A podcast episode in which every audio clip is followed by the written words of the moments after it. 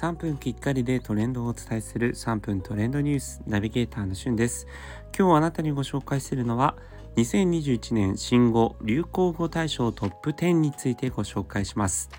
毎年12月の時期に発表する新語・流行語大賞。えー、このね季節がまあ本当にまたやってきたなということで いよいよ本当にね最後のご師走に突入しましたけれども、えー、皆さんにとっての2021年の流行語とかね、えー、新しく生まれた言葉で印象的だったものありますでしょうか、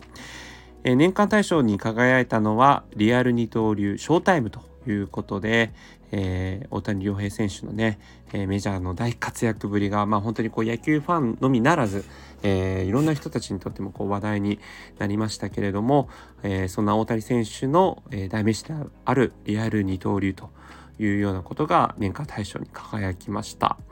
えその他ですね、うっせぇわとか親ガチャ、これね、親が選べないっていう、あのガチャっていう、まあそのスマホゲームとかで使われる、あのガチャガチャと、えー、この親を合わせた親ガチャですね。それからゴン攻め、えー、ビッタビタ、ビッタビタですね。失礼しました。ビッタビタ。まあ、これはあの、本当にスケボーの時とかの、えー、言葉として使われてましたよね。東京オリンピックの。えー、そして、ジェンダー平等、人流、杉村ライジング。これはあの、パラリンピックの時の杉村選手のですね、こう必殺技的なもののやつですね。えー、あのーこう球を投げるっていうねボッチャでしたっけ？はい。